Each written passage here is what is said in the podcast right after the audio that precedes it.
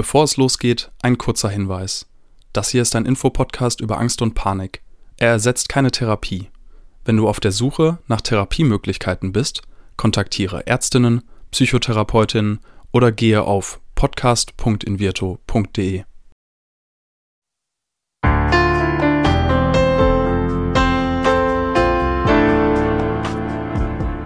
Herzlich willkommen bei Keine Panik, dem Angstpodcast von Invirto. Angst gehört zu den häufigsten psychischen Erkrankungen, ist jedoch immer noch ein Tabuthema. Damit soll aber Schluss sein. Und damit die Themen Angst und Panik enttabuisiert werden, sprechen wir in diesem Podcast mit Psychologinnen, Betroffenen und anderen Experten über Ängste, psychische Gesundheit und allem, was dazugehört. Bevor wir starten, ein kurzer Hinweis. In dieser Folge wird es unter anderem um den Verlust und Tod eines Kindes gehen. Wenn dich dieses Thema belasten könnte oder du merkst, dass es dir beim Hören der Folge nicht so gut geht, ist es total okay, wenn du die Folge abbrichst oder ganz überspringst. Wir freuen uns, wenn du bei der nächsten Folge wieder dabei bist. Stell dir vor, du leidest bereits seit ein paar Jahren an Panikattacken und plötzlich ereilt dich ein Schicksalsschlag, der dein Leben zusätzlich auf den Kopf stellt. Genau das ist Natascha passiert. Durch den Verlust ihres Kindes und der darauf folgenden Therapie hat sie festgestellt, dass sie schon viele Jahre an einer starken Angststörung leidet. Doch das Trauma hat ihr die Augen geöffnet und gezeigt, dass sie wieder ein uneingeschränktes Leben führen möchte. Wie ihr die Therapie, Akzeptanz und vor allem Humor im Umgang mit der Angst geholfen haben, hörst du in dieser Folge keine Panik. Mein Name ist Diana Huth, ich bin Psychologin und sehr berührt von dem Gespräch mit Natascha. Moin. Hi. Natascha, ich bin total gespannt. Wie immer weiß ich gar nichts über dich. Äh, alleine aufgrund des Datenschutzes und auch weil ich so neugierig bin, stellt sich mir die Frage, was ist deine Geschichte? Erzähl mal ein bisschen. Ja, ich versuche einfach mal, ähm, ja, so ganz äh, unspektakulär anzufangen, sage ich jetzt mal. Also mein Hauptproblem sind äh, ist Angst und Panik. Ja, oh Wunder. Ähm, ich habe eine Panikstörung es war, glaube ich, wie bei fast allen Angstpatienten echt eine lange Odyssee, bis man dann dahin gekommen ist, dass man jetzt weiß, okay, du hast eine Panikstörung. Also bei mir fing das Ganze so ein bisschen 2014, 2015 an. Ähm, ich hatte damals halt echt noch so ein, ich sag jetzt einfach mal ein anstrengendes Leben, also viel Party, viel Alkohol, muss ich dazu sagen. Und äh, da hat sich das dann so angefangen, so ein bisschen einzuschleichen ähm, mit diesen Ängsten. Mir war das damals aber gar nicht bewusst. Äh, ich hatte zeitgleich halt auch Probleme mit der Schilddrüse. Und dann wurde das natürlich immer so ein bisschen auf die Schilddrüse geschoben. Äh, und dann hat sich das halt alles so ein bisschen eingeschlichen mit, mit Schwindelanfällen. Halt wirklich auch, auch schon so leichte Panikattacken, würde ich jetzt heute im Nachhinein sagen. Aber mir war das halt gar nicht bewusst und das spielte auch in meinem Leben irgendwie nie eine große Rolle, so psychische Erkrankungen. Und ich hatte damit einfach noch gar keine Berührungspunkte. Und deswegen hat das dann echt ewig gedauert, bis man dann irgendwie mal dahin kam, dass man gesagt hat, Mensch, das könnte halt auch echt an der Psyche liegen. Ja, ich stelle mir das gerade so vor. Als Psychologin erinnert mich so ein eher spaßiges Leben auch an das Aktivationsmodell. Da geht es darum, dass man sozusagen aktiviert ist durch einen gewissen Stress. Ne? Unsere Leistungsfähigkeit steigt. Ähm, wenn man viel feiert und viele Aktivitäten hat, dann gibt es ja den bekannten Freizeitstress. Das ist ja erstmal nichts Schlimmes. Die toxische Beziehung kennen, glaube ich, auch noch viele Menschen von uns. Die macht einem dann schon eher so einen Distress, also so einen negativen Stress. Und das zusammen kann aber ja eigentlich alles sein. Also ich kann total gut nachvollziehen, dass du da nicht im ersten Augenblick auf Angst oder Panik gekommen bist. Das sind für mich aber eher Stresssymptome. Deswegen nochmal konkret die Frage, wie hat sich denn, haben sich denn erste Symptome bei dir überhaupt geäußert? Ja, also die ersten Symptome, die, die wirklich richtig krass waren, ähm, da kann ich mich echt noch dran erinnern, als wäre es gestern gewesen. Das war tatsächlich in einer Dienstbesprechung auf der Arbeit da musste ich fluchtartig den Raum verlassen, weil ich dachte, ich habe einen Herzinfarkt oder sowas. Also es war wirklich vom Gefühl her dieses, ich war auf einmal schweißgebadet, mein Herz hat gerast wie verrückt, ich habe gezittert, ich habe gedacht, ich ähm, fall gleich in Ohnmacht, also echt so wirklich dieser Klassiker und anstatt dann wirklich mit meinen Kollegen mal ins Gespräch zu gehen, habe ich echt fluchtartig diesen Raum verlassen, habe mich dann in meinem Büro erstmal zurückgezogen, ähm, weil ich dachte, oh Gott, das geht gleich wieder habe dann auch versucht, nach Hause zu fahren und habe dann selbst beim Autofahren gemerkt, so, boah, geht gar nicht. Und habe dann tatsächlich meine Eltern angerufen, die mich dann halt abholen mussten. Und äh, dann sind wir halt irgendwie direkt zum Arzt und so, ja, EKG geschrieben, Blutdruck gemessen. ähm, halt um das Schlimmste auszuschließen. Und es war auch tatsächlich alles in Ordnung damals. Aber ja, das war so meine erste richtige Erfahrung mit der Angst. Das ist ja so ein bisschen der Klassiker, ne? Ganz viele mhm. Körperliche Symptome, die uns allen wahrscheinlich Angst machen würden, egal ob wir eine Angststörung haben oder nicht. Und dann möchten wir das gerne erstmal abklären und gucken, ob medizinisch alles okay ist. Das haben wir ja tatsächlich schon das ein oder andere Mal im Podcast auch gehört. Ähm, spannend ist für mich dann immer der Moment, wo sozusagen es sich dann umgedreht hat. Also was ist passiert? In, wann hast du das erste Mal gemerkt, oh, da ist ja alles okay, es könnte vielleicht die Psyche sein? Oder wer hat dich drauf gebracht? Ja, das war wirklich, also es hat ähm, tatsächlich so zwei Jahre, gute zwei Jahre gedauert, also mit ganz vielen Untersuchungen und so weiter. Und ähm, ich hatte dann ein, ja ein ganz schlimmes traumatisches Erlebnis. Ähm, also wir waren, meine Frau und ich, wir hatten, äh, waren schwanger. Und ähm, unsere kleine Maus ist dann halt in der 38. Woche halt äh, gestorben und äh, musste dann halt per Kaiserschnitt und so geholt werden. Und so kam ich dann einfach über diese über dieses Trauma, sage ich jetzt mal, halt zu einer Psychologin, ähm, die, klar haben wir da in erster Linie diese, ich sag mal, so in Richtung posttraumatische Belastungsstörung so ein bisschen äh, natürlich gearbeitet. Aber so im Zuge der Gespräche und so weiter kam natürlich dann halt für sie mhm. ganz klar raus, so Mensch, da ist ja noch viel mehr und wir müssen dann noch mal ein bisschen genauer hingucken. Und so kam dann halt so das erste Mal für mich so dieses Schlagwort Agoraphobie auf den Plan und dann halt später auch ähm, die Panikstörung. Ja, wow. Also erstmal vielen Dank für diese Offenheit. Das klingt ja nach einer sehr intensiven und heftigen Geschichte und auch Zeit. Und nach einem, ja, nicht auslösenden Ereignis, aber nach einem augenöffnenden Ereignis, was ja erstmal gar nichts so richtig mit der Angst zu tun hatte. Wie war das für dich von dieser, ich sag mal, traumatischen Erfahrung, so hast du es gerade beschrieben, plötzlich zu so einer Angstthematik geleitet zu werden? Ja, es war, war mit der Therapeutin tatsächlich ähm, ganz spannend, dass wir dann halt wirklich da so übergeleitet sind. Ähm, also, es hört sich immer so blöd an im Nachhinein, aber viele versuchen ja dann so ein Erlebnis, wenn jemand ja ganz Wichtiges verstirbt, das irgendwie ähm, sich zu erklären oder auch zu sagen, Mensch, vielleicht gab es da irgendeinen Grund für, dass das so passiert ist. Also man sucht ja dann tausend Gründe einfach, damit es einem besser geht. Und für mich war das dann irgendwo so ein so ein hilfreicher Gedanke einfach. Dieses, ähm, vielleicht war ich einfach noch nicht so weit. Vielleicht muss ich mich erstmal entwickeln oder muss mit mir arbeiten, um irgendwie stabil genug zu sein, um ja ein Kind großzuziehen. Ähm, so kam ich dann irgendwie oder so kamen wir, meine Therapeutin und ich damals so ein bisschen wirklich in diese Richtung, dass ich gesagt habe, ich habe da echt ein ernsthaftes Problem. Also ich war auch wirklich schon so weit eingeschränkt, dass ich ganz, ganz vieles nicht mehr gemacht habe. Also ich bin nicht mehr einkaufen gegangen. Ich bin, also der Bummel durch die Fußgängerzone war die absolute Horrorvorstellung. Ähm, selbst so kleinere Wege irgendwo oder Freunde besuchen, wenn ich nicht genau wusste, was passiert da, habe ich die Kontrolle noch. Das war alles schon total schwierig. Und ähm, durch dieses traumatische Erlebnis, das war für mich wirklich der Augenöffner zu sagen, so, boah, du willst so nicht weiterleben, du musst jetzt hier irgendwas verändern. Du musst halt wirklich jetzt anfangen, an dir zu arbeiten und zu akzeptieren. Das war für mich so dieser wichtigste Punkt, ähm, dass du eine psychische Erkrankung hast, an der du aber arbeiten kannst. Dass nicht einfach so alles hinnehmen musst. Hm. Du beschreibst es für mich jetzt als so einschränkend, dass ich mich von außen frage, Hast du dir dabei irgendwas gedacht oder haben vielleicht auch Menschen in deinem Umfeld sich was gedacht und dir was dazu gesagt? Oder ist das gar nicht aufgefallen? Beide Richtungen gibt es ja und du hast ja auch noch eine Partnerin an deiner Seite gehabt, die ja zumindest mit bei dem traumatischen Ereignis drin war. Das heißt, hat die vielleicht auch was gesagt? Ja klar, ne? Also das war vorher schon immer Thema, dieses ähm, wirklich eingeschränkte, ähm, dass ich halt ganz vieles nicht mehr gemacht habe. Ähm, meine Frau ist halt ein sehr, ein sehr genügsamer Mensch, Gott sei Dank. Na, also die hat das irgendwie alles so ein bisschen mitgemacht. Ähm, war vielleicht auch ein Stück weit co-abhängig, würde man vielleicht sagen. Ähm, genauso wie meine Familie. Also keiner wollte mich dann irgendwie mehr in irgendeine Richtung drängen, weil ich das selber halt einfach total abgeblockt habe. Und ich war da so in meinen ganzen Vermeidungsstrategien und Vermeidungsmustern halt irgendwie so tief drin, dass ich das auch selber gar nicht mehr geblickt habe.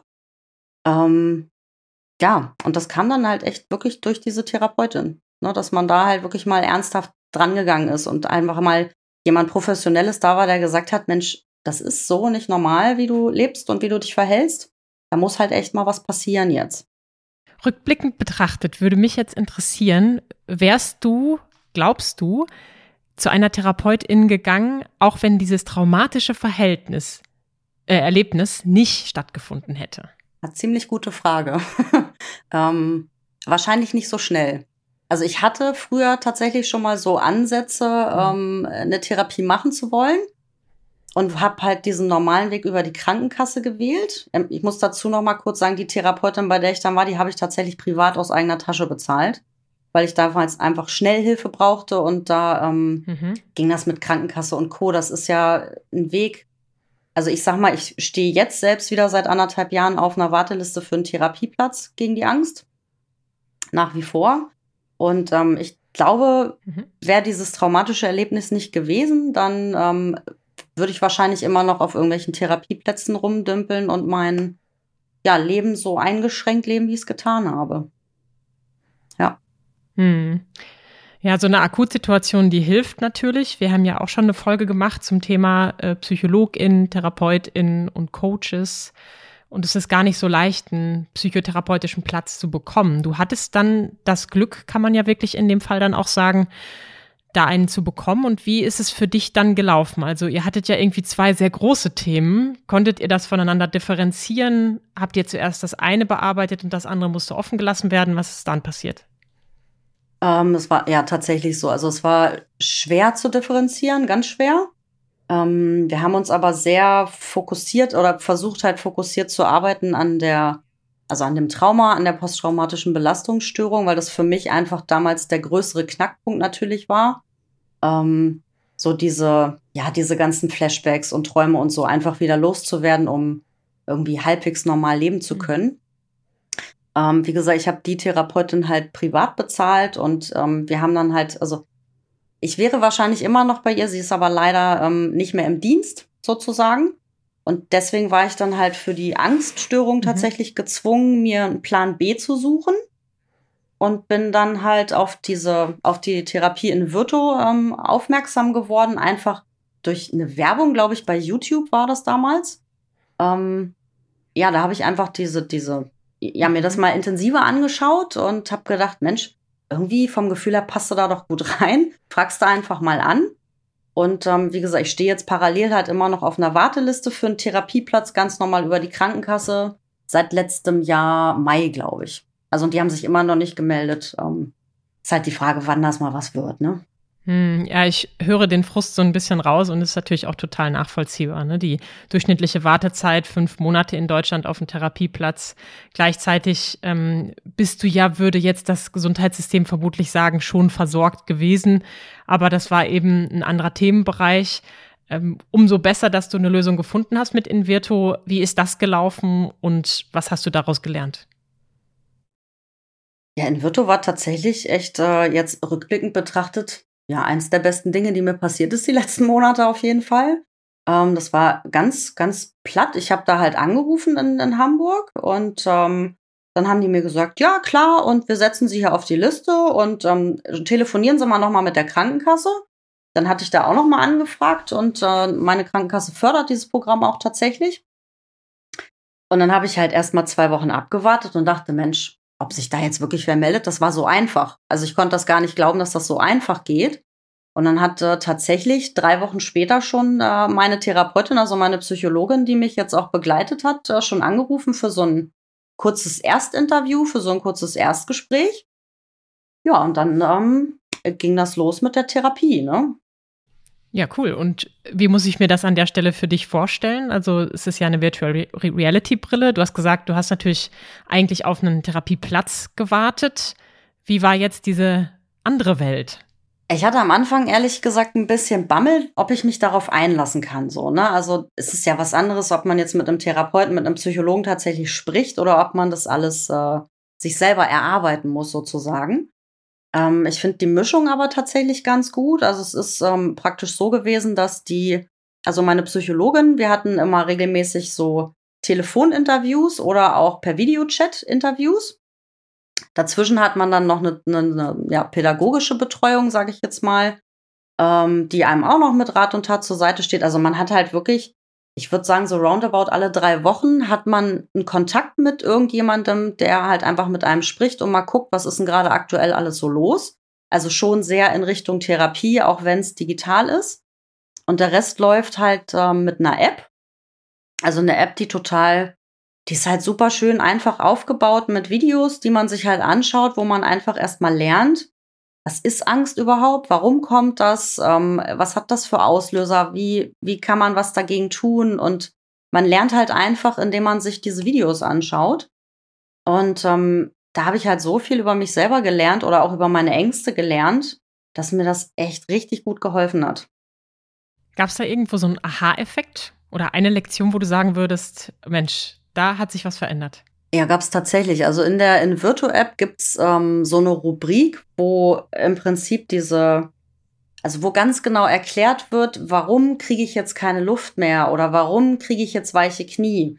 Also einfach, wo so ganz, ganz faktisch, ganz logisch erklärt wird, jetzt passiert gerade das und das in deinem Körper, der spult jetzt das und das ab und das ist überhaupt nichts Schlimmes und ähm, das ist einfach, mein Körper funktioniert, wie er funktionieren soll und das ist ein ganz normaler Ablauf und ähm, das war dann halt wirklich danach schon so, das war das Aha-Erlebnis, nachdem ich mit ganz vielen Dingen schon viel, viel besser umgehen konnte einfach.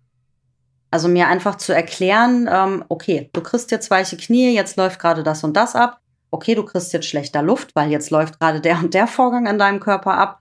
Und das war auch wirklich so. Einfach dieses, ich akzeptiere jetzt, dass das so ist und dass das so abläuft. Und alleine das ähm, hat schon super viel dazu beigetragen, dass es halt gar nicht so schlimm wurde. Das finde ich eine ganz spannende und auch wichtige Aussage, weil wir sind uns so oft nicht bewusst, dass Gefühle, gerade eben auch Ängste und Emotionen, ja ganz komplex sind und was da so hintersteckt. Und das Wissen dahinter ist ja was anderes als das Erleben. Und ich finde es total schön, jetzt von dir zu hören, dass diese Wissenseinheit dir total geholfen hat, dass die Situation selbst zu relativieren. Weil sonst klingt das so ein bisschen, ist das jetzt Zauberei? Und jetzt hast du für mich total schön, verständlich, nachvollziehbar erklärt, was das Ganze bei dir bewirkt hat. Äh, würdest du sagen, dass die Wissenseinheiten auch für dich entscheidend waren oder ist es mehr so das tagtägliche Üben, was dich weitergebracht hat? Ähm, ich glaube, bei mir ist es tatsächlich diese Wissenseinheit. Also die wirklich jetzt ähm, bei mir ein, einfach einen, einen totalen Wandel im Kopf bewirkt hat. Also ich, also klar, ne, diese, dieses tägliche Üben, das hat auch gut geholfen, ähm, wobei ich festgestellt habe im Laufe der Therapie, ich bin jetzt nicht so der Typ für diese ähm, Brille. Ich bin mehr der Typ, der dann wirklich rausgeht und das halt äh, in Live halt quasi mhm. macht. Aber wahrscheinlich auch nur, weil mir eben dieses Wissen, was macht mein Körper da und er macht das genau richtig, er ist nicht falsch, ich bin nicht falsch ähm, weil mir das so gut geholfen hat, dass ich mir das halt schon wieder zutraue, das draußen zu machen. Ja, voll schön. Es gibt ja auch die Entspannungsverfahren, da werden wir im Podcast auch noch drüber sprechen. Ist das dann eher was, wo du sagen würdest, ach, das ist gar nicht so meins, ich bin jemand, die geht lieber in die Natur raus und erlebt Dinge mit offenen Augen? Ähm, nee, ich würde sagen, eine Mischung aus beidem. Also ich bin, ich mache tatsächlich seit der Therapie ähm, ganz viel so in Richtung Achtsamkeit. Also habe angefangen zu meditieren tatsächlich, ähm, mache jeden Tag Yoga. Also wirklich auch diese Sachen, wo ich sage, da ja sorge ich einfach für mich und sorge dafür, dass mein mein Fass immer halb leer bleibt. Also so hatte meine Psychologin mir das damals erklärt. Ne, die hatte halt gesagt, Mensch, aufgrund der Erlebnisse, die du so hinter dir hast, ist dein Fass halt immer schon mal ein bisschen gefüllt. Und du musst halt im Alltag einfach ein bisschen auf dich aufpassen, dass du Dinge tust, die das Fass einfach relativ leer lassen. Damit dann eben irgendeine Situation, die auf dich zukommt, eben äh, nicht gleich das Fass zum mhm. Überlaufen bringt. Ne? Ja, schönes Bild. Das ist ganz witzig, als du das gesagt hast, halb leer, dachte ich, hä, das ist ja pessimistisch, das Glas halb voll oder halb leer. Aber wenn du so rumdrehst mit einem Fass, das überläuft, ist es natürlich genau andersrum. Ich finde das auch immer schön, in Bildern zu sprechen, weil ich glaube, wir lernen sehr, sehr stark in Bildern. Ähm, die Virtual Reality Brille, hast du jetzt gesagt, war nicht so ganz deins und du sagst auch, du stehst noch auf der Liste für einen Psychotherapeutinnenplatz. Was erhoffst du dir davon oder was hat dir vielleicht auch gefehlt? Ähm, ich glaube, also diese Hoffnung mit dem Platz ist bei mir natürlich wahrscheinlich auch noch bedingt durch ähm, das Trauma und durch noch so ein paar andere Dinge, sage ich jetzt mal, wo ähm, diese virtuelle Therapie natürlich gar nicht greifen kann, weil dafür einfach Gespräche unerlässlich sind. Aber für die Angststörung an sich, ähm, also würde ich echt jedem empfehlen, dieses in Virtu für sich auszuprobieren. Ne, klar braucht man ein bisschen Disziplin und man muss halt einfach selber arbeiten. Man muss das wirklich selber wollen, da rauszukommen. Ähm, aber es ist, also es bringt halt so viel Wissen mit sich und so viel tolle Tipps, die man irgendwie übernehmen kann und auch ganz viel. Also ich habe echt ganz viel gelernt, irgendwie meine Angst auch so ein bisschen mit Humor zu nehmen. Das war halt wirklich, meine Angst hat jetzt tatsächlich einen Namen, also die heißt jetzt Medusa. Hm. Und ähm, immer wenn sie mich halt ärgert, also wenn sie halt wieder wie so ein ungebetener Gast wieder mit am Tisch sitzt, dann sage ich mir halt auch selber immer, oh, Medusa, ja, ist gut, dann bleib da sitzen, sei ruhig und ähm, wir kommen schon klar hier miteinander. Und das ging halt wirklich über diese Therapie, also über diese Tipps aus den Videos, die man da kriegt, dass man sich selber auch nicht so ernst nehmen soll und vor allen Dingen diese Gedanken nicht so ernst nehmen soll. Ja. Ja, das sind zwei ganz wichtige Punkte, die ich auch sehr, sehr mag. Das eine ist der Humor, der uns ganz oft hilft, in ganz verschiedenen Situationen die Dinge so ein bisschen zu entschärfen. Und das andere, und das spielt da ja so mit rein, ich finde, das hat auch was Humorvolles, die Angst mitzunehmen, vielleicht ihr sogar einen Namen zu geben und freundschaftlich ihr gegenüberzustehen, statt immer dagegen anzukämpfen.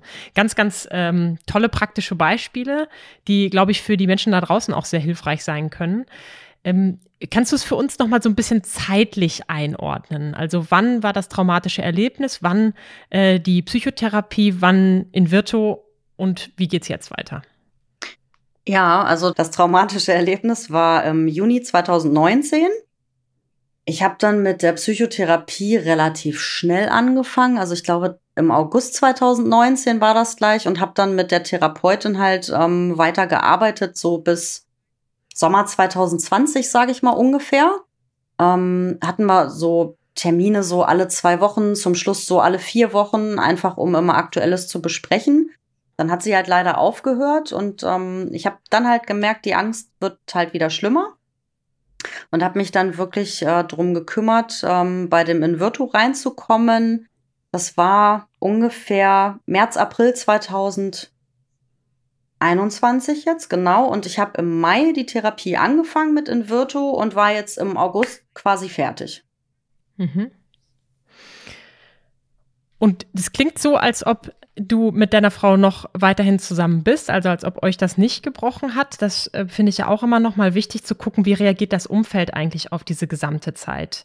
Würdest du sagen, das hat euch noch mal mehr zusammengeschweißt? Und ich meine, aus eigener Erfahrung kann ich sagen, dass eine Kindheitsplanung in einer äh, homosexuellen Beziehung natürlich auch immer noch mal doppelt anstrengend ist. Und deswegen interessiert mich natürlich, wie ist es so für dich jetzt nach all dieser Zeit mit diesem Thema auch umzugehen?